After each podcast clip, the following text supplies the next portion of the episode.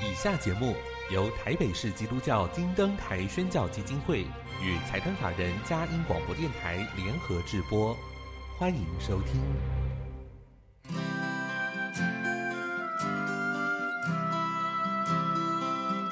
在现代紧凑的生活节奏里，以爱建立和谐的家庭生活，以喜乐专业的态度投入服务。一起营造你我的美丽人生，成为一个快乐又丰富的译文生活家。译文生活家。本节目是由林森南路礼拜堂社团法人中华民国合家欢协会、佳音广播电台联合制作，欧林静主持。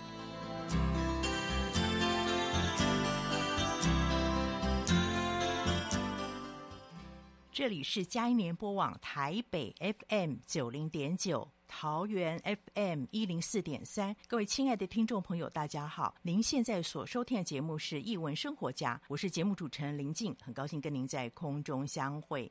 打开一本书，开启新世界，又到了我们空中藏书阁好书分享的时间。在今天的节目里，是什么样的好书带领我们回味人生呢？音乐过后，即将进行我们的访问。九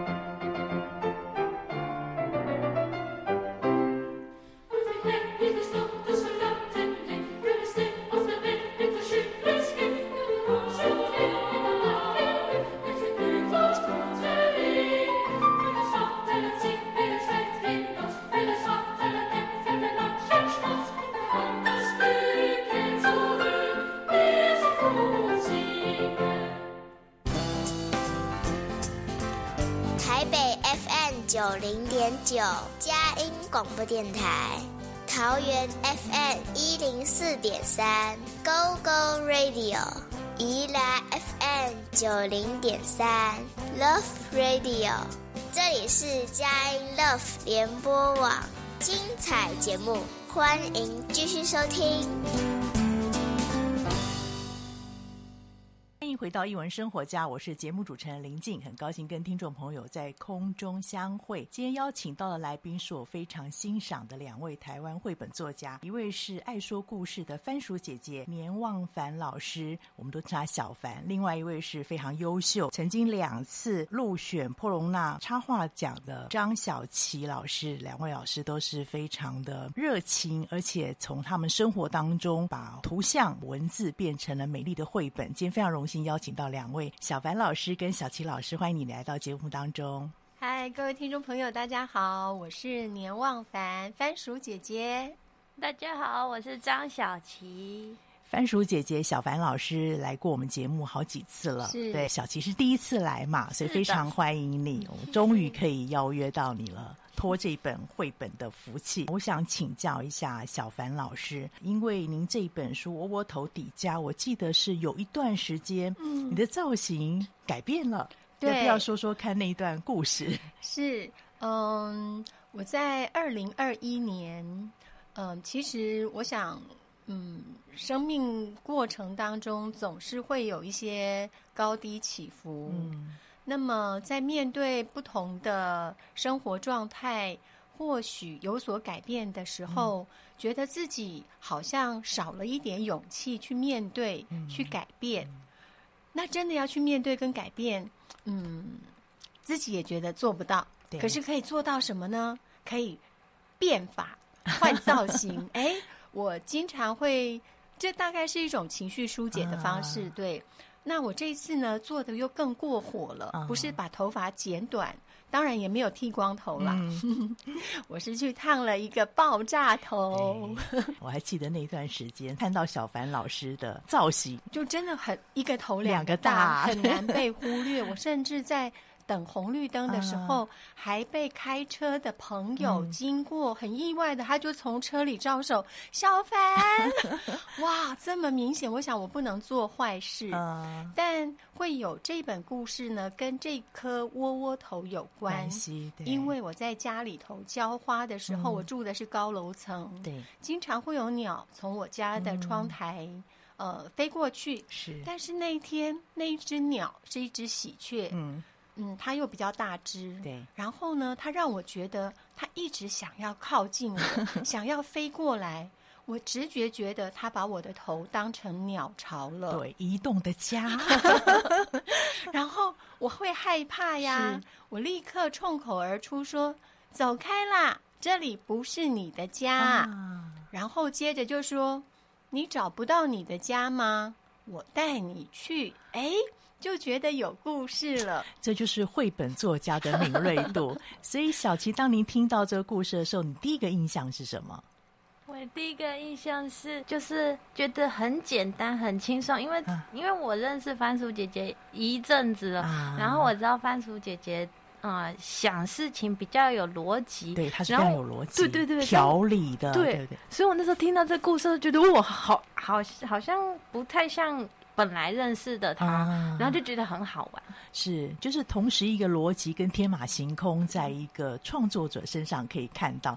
当然，因为你的图像就让它更增添了更多的色彩。刚刚番薯姐姐有说，整个故事的灵感来源，呃，你说是一只喜鹊嘛？可是里面一开始是一只啄木鸟，那个转换的原因是什么？嗯，创作。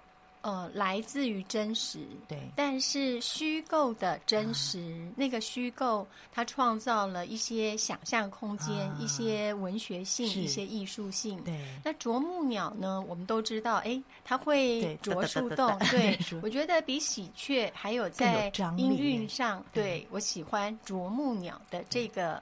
呃，鸟的造型给我的感受。所以，听众朋友，您知道吗？创作者在生活当中有一些灵感取材，当他转换成一个作品出现的时候，会加上他对这个作品的一些诠释跟一些想象空间。特别是绘本有更多的处理张力的部分存在，对，对不对？嗯、所以有这个情趣在这边很有意思。那后来故事在进行的脉络当中，可以跟我们大概讲一下它的梗概，还有这个过程当中，我觉得那个家好像在里面是一个很重要的元素。是，坦白说，本来只是想写一个很有趣、轻松的故事，嗯、就是呃，所有的动物都把窝窝头的头当成他们的家，是、啊、对，然后爱上这个家。嗯、那这个家的概念，在我自己背后藏着的，也是我觉得要有血亲关系才能成为家人吗？嗯成为家人最重要的核心是什么呢？嗯，嗯，那大家应该都会说是爱呀。嗯、那爱要怎么样去去建构、去经营、去维护？嗯、可是，呃，这些都太过于沉重了，而且这些都希望是在让读者看完书之后，嗯、自己可以连接到自己的生命经验，多方的去做讨论。所以书当中并不想设限在这个部分。嗯、对，那特别是加加上小琪的图像，以及后来对于故事的翻转，嗯、对。让我们想要保有的那个纯粹的趣味性又更提升了。小琪这位创作者，当时你跟他配合的时候，是第一个就想到他吗？我第一个想到这个故事的时候，我就觉得我要跟小琪讲，他有什么样的特质，然后让你觉得跟你的故事还蛮能够贴近，而且最后还真的抓到你的要素，跟发展出另外的情趣来。嗯，我认识小琪，我知道他的作品，嗯、我欣赏他的创作的态度以及他的风格。嗯、当我自己想了这个故事，告诉第一个念头，真的就是浮现。我觉得这个画呃这本绘本让小琪来完成，嗯、一定非常精彩。对。对然后我也觉得很幸运，是我先透过电话跟小琪，呃，叽里呱啦、叽里呱啦的讲了这个故事的时候，他说好，是他有感觉了，嗯，他有他的感觉，啊、对。小琪，要不要讲讲看，当番薯姐姐跟你提到这个故事的时候，你那个第一个感觉让你决定好，我要接下来的那个决定点是什么？还记得？一开始。我有点不是很记得，但是我印象中是，因为我觉得那个听到那个故事的时候，我觉得那个窝窝头跟番薯姐姐很像，就是我相信，对，就是那个，而且发生在这个故事是在他身上是有可能的，对。然后这整段都很像番薯姐姐这个人，啊、然后可能会替别人着想，然后就直接带着别人去他着想的那个方向，啊、然后我就觉得这个跟。那个番薯姐姐很合，所以就想要把它合起来完成一个故事。哦、OK，让它更图像化，对不对？嗯、刚刚小琪提到一点是，番薯姐姐很会替别人着想，这个我也有感受到。所以你把这个特质是不自觉的放在这个角色上面。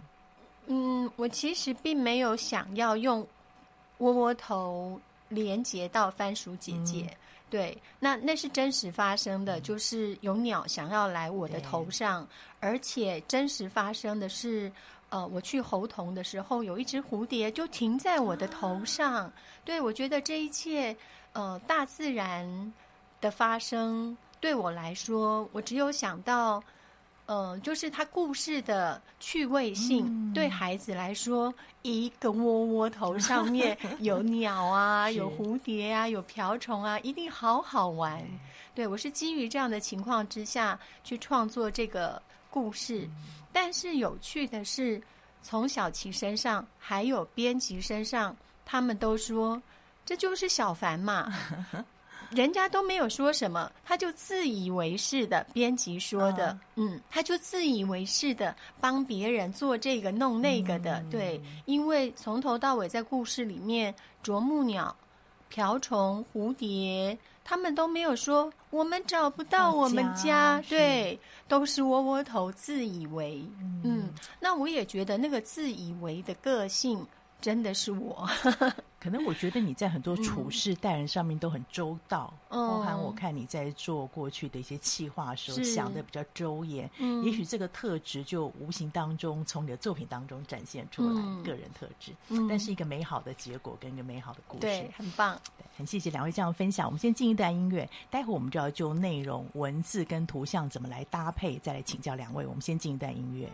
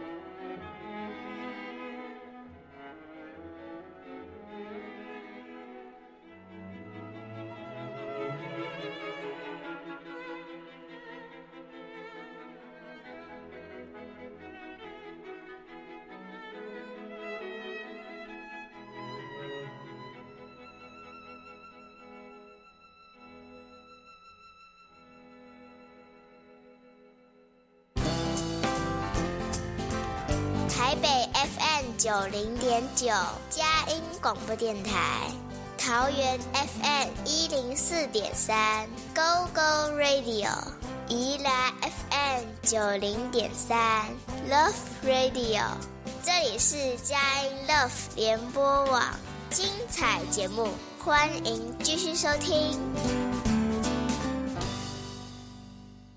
欢迎回到一文生活家，我是节目主持人林静。今天非常荣幸请到的番薯姐姐小凡老师跟张小琪老师两位台湾绘本作家，他们合作的作品。窝窝头底家是由年金化出版的。今天非常高兴可以邀请两位来到节目当中分享。刚刚小凡老师分享了当时创作这本书是因为他的造型改变，然后小琪老师也分享了他第一次听到这个故事的一个心情，决定愿意接下这个话。好像两位的合作不是第一次，对不对？之前有一个序曲，嗯。我在二零一七年第一本绘本出版的时候，是在台湾东方出版社。嗯、当时台湾东方出版社呃就邀请了张小琪帮那本书的封面写封面的字。字对，对，虽然那不算是一个很实际的合作，嗯、但是我觉得好像那个时候就种下了一颗种子，种子嗯、继续让它在这本书中发芽。是。我先来问一下这个名字，因为刚刚我知道说您的原来的是窝窝头的家，对，会变成这个底家，好像有谐音哦。是是，台湾话闽南语是迪家，嗯、有两个意思嘛，哈，就是在这里迪家窝窝头迪家迪家，然后窝窝头抵达家里，对。他回家了。嗯嗯，当时因为在编辑会议当中的时候，一开始因为我说我那样子的机机呃就是机遇，然后我就开了电脑，然后把档案命名“窝窝头的家”家。那我们在呃创作的过程当中，也都一直以“窝窝头的家”这个书名去称呼他。嗯、但是编辑非常的谨慎，在我们最后就是要校订。呃，做呃最后的一些确认的时候，有有把书名提出来做讨论。嗯，讨论。对，然后当时其实窝窝头底家并不是在我们的名单里头的，嗯、只是名单当中的，我们都觉得似乎可以，但好像也没有那种就是他的感觉。嗯、那偏偏就是我不知道哪来的那种冲口而出说窝窝头底加底加啦，哎、嗯，编辑很敏感，编辑就说嗯，窝窝头底加这个书名他们。带到公司做内部的讨论，嗯、然后听说一致通过。对，我觉得更有动态感，是对，有一个进行式在那边。嗯、所以听众朋友，您知道，光是一个说明，可是就是来回做了好多的酝酿跟讨论，能够达到这么一个完美、贴近、到位的名字。我们来谈谈头像吧，这边让小琪多说一点。嗯、难得来我们节目里面，那个窝窝头底家，感觉它是有一段旅程的哦。嗯，对，我会注意到每次主角他出去走一趟路，一段旅程的时候带了些什么东西。哎，他带了一个，好像是一个梯子。对，那个原因是什么？呃，这要哎回到刚刚小凡老师说的，就是他说那个他会想象别人要什么，然后就去呃直接带着别人去他想象的那个方向嘛，然后。我就是因为这个原因加入了那个梯子，啊、因为我想要想有点想要回应这个特质，啊、就是嗯、呃，小动物他们用他们的方式想要表达他们想要的是什么，但是那个表达的方式很隐晦吗？嗯、就是梯子，因为一开始的时候窝窝头把那个啄木鸟。蝴蝶还有瓢虫送回家的时候，都用梯子把它们送回家。嗯、是，可是他们三个明明都会飞哦。然后，所以，所以我想象，我如果是小动物的话，我要怎么表达？啊啊！我要去的是你的头上啊！啊所以，所以他们不是飞到窝窝头的头上，啊、他们用嗯窝窝头的语言。苦命的爬着梯子，拟人化，对不对？很苦，然后明明就会飞还不能飞的爬着梯子爬到他头上，想要尝试传达说，我想要在你头上，但是呃，那个窝窝头有没有发现这件事，我就不知道了。对，让读者来思索，对，探寻跟讨论，这是有趣的地方，嗯、就是光一个梯子，对，可以讲这么多故事，也看到绘本作家的心思。小凡，那你那个时候看到？这个窝窝头的造型跟几个角色嘛，有小鸟，有这个瓢虫、蝴蝶的时候，你的想法是什么？跟你当时在创作文字的时候，我想一定会有一些想象。嗯，在创作文字之后，其实我们透过编辑会议跟会者，就是小琪，还有编辑燕童，我们都多方的充分针对文本以及、嗯、呃画面的呈现，有一些各自的想象。嗯的讨论是，那小琪是我觉得就是他的态度让我觉得他嗯在创作上是不马虎的，嗯，不会因为呃我很擅长什么样的表现方式，那我就沿袭那样的表现方式，嗯、所以我这边简单的讲一下，小琪一开始做的开本设计是上下翻的。因为他想要让窝窝头盘踞这个书页的上方有这个舞台，可是哎，我很喜欢哎，对，但是小琪觉得这样似乎在画面的表现跟变化上有所局限，所以他自己就第一次就把这个呃版本给推翻了。第二个版本推出的时候，小琪又呃，因为我们我们其实。那个时候会想要加入一点点跟议题相关的，有可能为什么啄木鸟、蝴蝶跟瓢虫都找不到他们的家呢？嗯、那是这个大环境，嗯、是生态。有一些改变，有一些改变。嗯、可是这个部分呢，讨论下去之后，跟原来故事想要表现的那种轻松有趣，又有所冲突。所以小琪很认真的完成了第二个版本之后，他自己卡住了。嗯，因为刚刚嗯，宁静问我的是我自己的想象。对，我觉得我对于图像没有没有线索的想象，嗯、我只想把我的故事。很充分的表达，嗯、然后我更希望的是，会者有他自己的感受，然后用他自己的诠释跟想象添加进来。嗯、可是这样子一二到了三，小琪所发展出来的。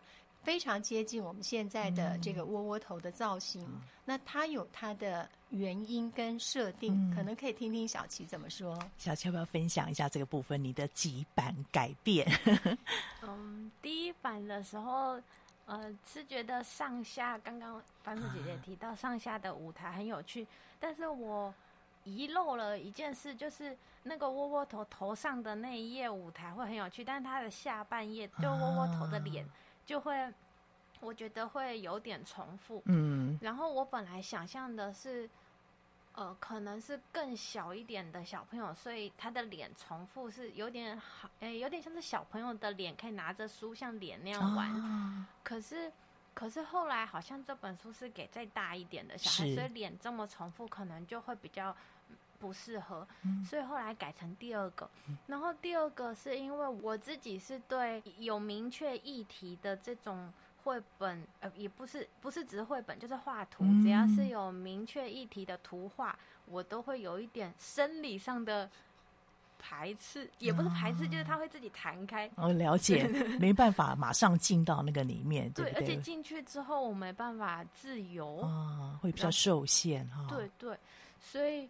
那个时候我很努力的想要配合我们有嗯可能有环境的议题，或者是哎、啊、不同不同族群组成家的议题，嗯、对多元的这个议题、嗯、是。对对，可是。就头脑想要配合，但是我在画草图，还有就是我的整个人就不愿意配合，嗯、然后我就很痛苦，因为我的头想要配合，但他又不配合，我就想。所以做画家是很敏锐的哦，对那个图的表现跟传达，对不对？对，就是好像没办法强迫他，尽管我想要配合，是结果编就被编辑发现了，编辑就看到我怎么怎么卡成这样子，啊，然后所以编辑就就。他他好像有发现我卡的原因，嗯、但是我自己可能没有发现，嗯，我也没有发现。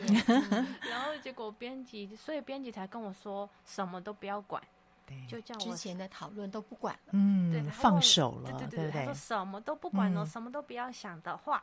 你来画画看，嗯嗯嗯，然后所以才会有现在大家看到的这个版本。所以编辑在这本书当中其实是一个幕后很重要的工程，对，对不对？对对对，看着两位的文图如何发展，然后特别是他也敏锐到观察，对你有一些了解，嗯、对啊，他就放手让你做你自己。对，就很细微，就是有些事情自己都看不见的，嗯、他可以看见。是，对。所以后来有这么精彩的版本出来，这里面蛮有趣的哦。除了窝窝头之外，有小鸟，我刚才说的还有蝴蝶，还有瓢虫。然后你在蝴蝶部分，你放了一个毛毛虫，哦、是不是有它的故事在这边？是不是？嗯、对，我觉得你的图很会说故事。嗯、可是这有点有点不好意思，就是其实本来在番薯姐姐一开始的文字的故事里啊，那个。那个毛毛虫是第四个很重大的角色啊，然后因为我在画成图的时候，画草图的时候，画了三次之后，我就想，哎，啊啊，那第四次这个是必要的呢，还是要多一次，还是要更多次？我就在斟酌这件事，后来。因为为了要接到后面的巨大的苦难，就是下大雨的苦难，所以我就很挣扎的把那个毛毛虫从重要的第四个角色转成安静在整个故事的配角。然后也是因为我想要呼应家这件事，就是嗯、呃，前面的这些小动物一直用他们的方式想回到。窝窝头的头上，这是一件事。嗯、然后我希望毛毛虫也在整本书很安静、没有声音的，用着他自己的方式，也想回到他的家。嗯、然后他的家就是那个呃蝴蝶的旁边。边对，对对对。所以真的是非常巧妙，嗯、也刚好这个三也符合儿童文学很喜欢三的这个节奏感嘛。我很喜欢你一页是在转了第九个弯之后，窝窝头把瓢虫送回家。你那个转了九个弯，我觉得真的太巧妙了。你用九个好像不同的文字还是什么样的造型，对不对？这个部分，嗯，我我一开始的版本，我想的也也是想要画一个窝窝头世界的地图，嗯，但是因为我不喜欢，呃，不是，就是我自己的习惯不习不习惯事情太清楚。所以我在画地图的时候就觉得这也太清楚了，就等于说 我把整个窝窝头都讲光了，没有想象力。他住的的地方，他住的的山或者是什么，或者是田，什么都讲完了，啊、这好像不不好玩呢、啊。然后我就一直想怎么办呢？后来想啊，既然是九个弯，那就只画弯就好了嘛。啊、所以最后我真的就我很认真的有数，我真的是九个弯，你们也可以数数看。对对，我就是数了九次。对。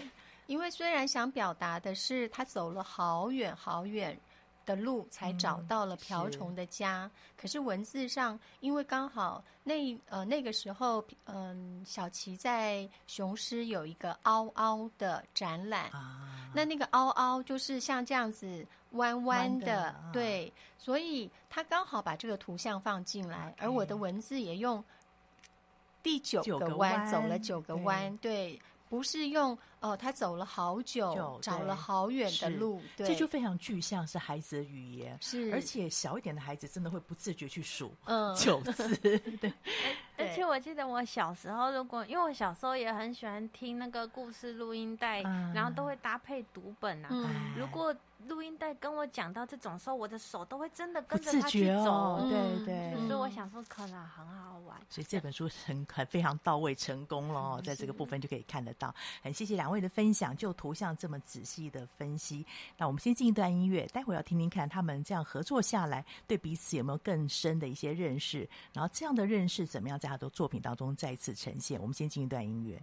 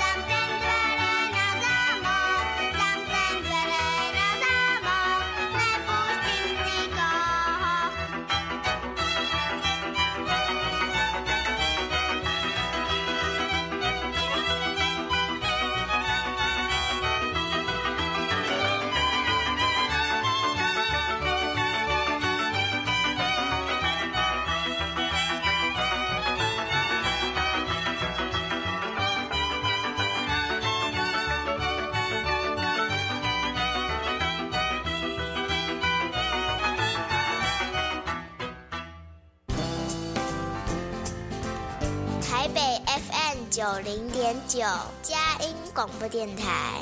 桃园 FM 一零四点三，Go Go Radio；宜兰 FM 九零点三，Love Radio。这里是佳音 Love 联播网，精彩节目，欢迎继续收听。回到一文生活家，我是节目主持人林静。现在在我面前有一本联经出版的好书《窝窝头底家》。文字创作者是年望凡老师，图像是张小琪老师。今天也非常荣幸邀请他们两位来我们节目分享这本书，它非常有节奏感。请小凡老师爱说故事的番薯姐姐，我们念一小段，让大家感受一下这个文字的节奏感。好，嗯，故事一开始文字上是这么写的。当然，呃，听众朋友透过空中，可能对于图像要。尽量的发挥你的想象力，嗯，但是文字你听了之后，你就可以感受到这个故事的节奏韵律感。那我的文字一开始就写着：窝窝头准备吃早餐的时候，一只啄木鸟越飞越近，越飞越靠近窝窝头的头。啊，这里不是你的家啦！窝窝头对啄木鸟说。你找不到你的家吗？走，我带你去找你的家。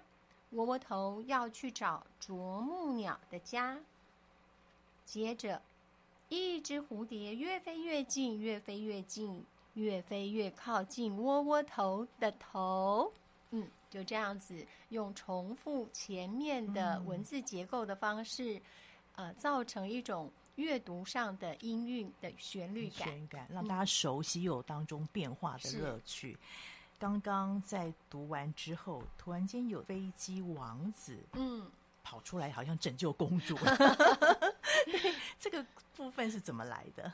嗯，一开始在番薯姐姐的故事里，其实没有没有飞机王子这个角色，然后后来整件事情都。落定之后，番薯姐姐有跟我说，一般我们做故事会尽量，呃，可能避免王子这种诶之类的的，就是的情况。对。然后我一开始会出现这个飞机王子的情况呢，嗯、是因为那个就是后面最凄惨的地方就是下大雨了。了然后我就想，窝窝。番薯姐姐把窝窝头想成是一个像鸟巢啊或家之类的，那那那那个头下雨了之后长得像什么嘞？然后我就想啊，下雨了就这样贴的平平的，哎，可我该不会像飞机场吧？然后想一想那个画面，哎，好像可以哦。那飞机场要什么飞机嘞？然后我就在想，因为我因为我自己是一个有点。感觉取向的人，就是很多事情我没有意识到，但是我是先有感觉，嗯，所以我那个时候在读这个故事，我不知道怎么搞的，一直觉得它软软的，嗯，然后我觉得好像要有一点什么硬硬的东西来 缓和一下，中和一下，对对，我觉得太太太太，这感受力好强。哦。然后我是后来才想，为什么我一直觉得软软的，但我其实也没有很很想得出来为什么，所以我那时候只觉得需要有一个有一点硬。呃，比较这样子的、啊、快速的东西，对，所以就想说啊，那就飞机，然后但是又怕是真正的飞机会不会太太剧烈，对。后来跟编辑讨论的时候，编辑说那不然。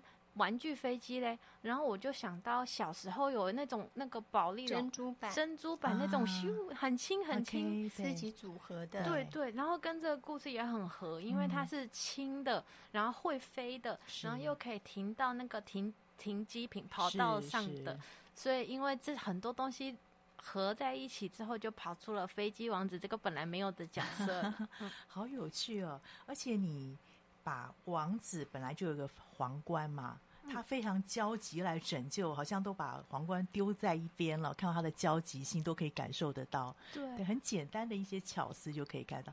小凡，那你看到这个飞机王子出现，有没有觉得，嗯，有什么感觉？刚刚小琪说，呃，我有表达不要有王子的角色，嗯、我觉得那个是记忆断片当中的错误。刚好今天透过节目可以回应小琪，嗯、因为这本书完成之后，呃，我的一位朋友他呃在女性议题方面有比较多的研究，是、嗯、对，所以他跟我说，为什么要是飞机王子呢？嗯、他对于那个刻板的角色印象，就如同刚刚。呃，林静说的飞机王子来拯 救公 主，好像我们通常都有这个窠臼在这边。那呃，这个是事后的讨论，是但是呃，因为我本来的故事那个灾难是下了好大的倾盆大雨，嗯、所以本来蓬蓬的、松松的、高高的窝窝头塌了。嗯、我觉得如果小朋友看到那个狼狈的塌塌的窝窝头，会很有趣。对，哎。但是我没有想到，这样的故事情节给会者的图像思考是，他想想象的是变成停机坪，所以他连接到飞机。对，那至于飞机王子这个角色的出现，我觉得在故事里面的翻转又更加分，因为本来也只是下了好大好大的雨，然后我的故事最后的结局是，嗯。其他的刚刚停在他头上的这些动物们，嗯、都赶紧想办法要来帮窝窝头呃撑呃挡雨，对，对。然后最后我的故事是，那窝窝头就带他们回回家了。可是这个角色加进来是变成窝窝头他自己也困住了，嗯，嗯，所以有一个呃打破这个困境的角色，嗯。就是的出现，王子。对，而且刚刚小琪特别提到说，窝窝头被淋湿之后，像那个停机坪一样，嗯、我觉得非常搭配，嗯，非常搭配。我也想再稍微分享一下，就是，嗯、呃，我那个时候会想到王子，其实没有太特别的意思。嗯、但是其实，如果大家有机会读到这个故事绘本的话，其实一开始被拯救的那个人，反而是飞机王子，他。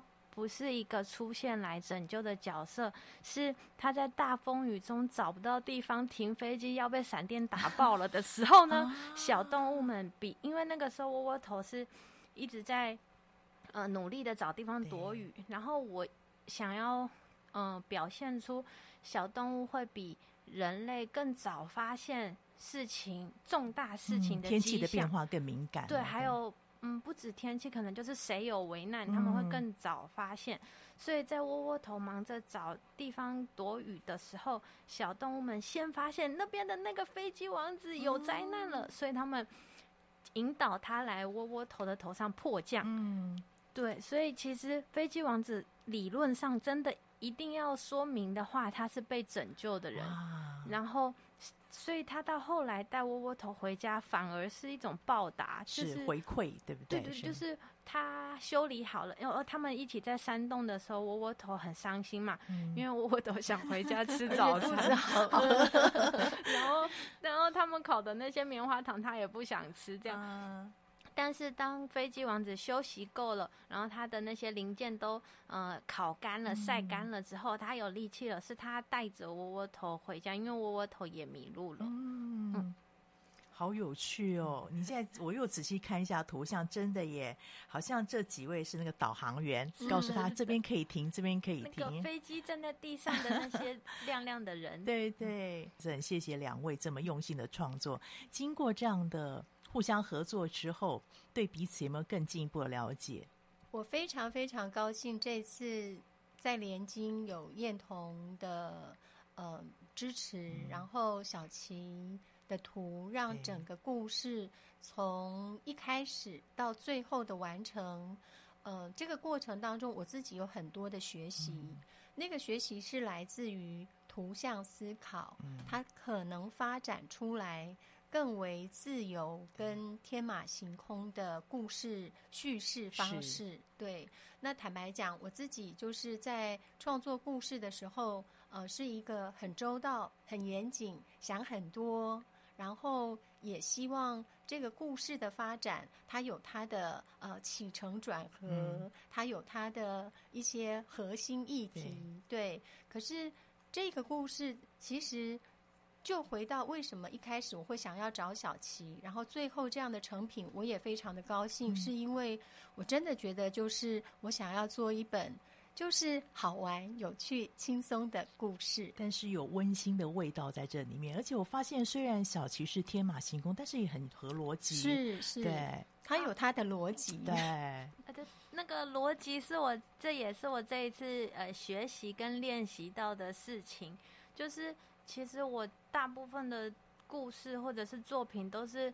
不知道在说什么，也不知道在想什么，也不合逻辑的。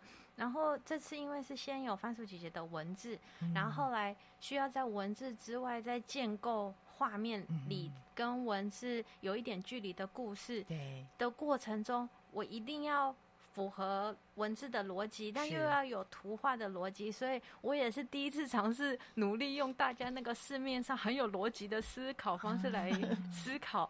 所以这次对我来说也是很新鲜的体验嘛，就我体验到了有逻辑的人的要怎么想，然后那个整个过程的情况，嗯，应该是说画家逻辑跟文字逻辑当中碰撞出来的精彩。嗯，但我觉得很重要一点，刚才你们两个一直提到是有一个非常成熟的编辑，嗯，他看到了方向跟可能性，是对不对？也很放手。嗯，让这个故事继续在文图当中来游走。很勇敢的编辑，嗯，我相信读者应该有很多的回馈吧？要不要分享一下你们新书发表会的时候，读者有哪些回馈？嗯，新书发表会的时候，因为小琪还带了一个活动，就是我们两个人的装扮就很吸睛啊，哦。因为我的头发已经长长了，直了，所以当时我们针对新书发表会就想说，哎，那呃。编辑就帮我们两个准备了两顶呃假发窝窝头，头，对，然后所以在现场也有带呃大大朋友跟小朋友做自己的窝窝头，嗯、手绘窝窝头，对。然后在回馈的部分呢，呃，让我印象比较深刻的是，就是刚刚提到的，我说读了这个绘本的呃某一位朋友，他。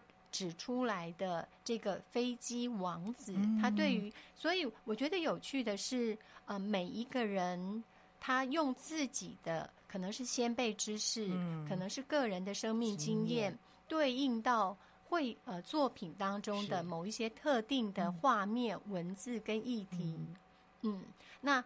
呃，飞机王子对他来讲，他就会比较有一个呃设定的呃排斥感，啊、对。可是不同的人读到的是不一样的。我们也有一位呃读者在现场就说：“我这样子想对吗？”嗯、我们告诉他说。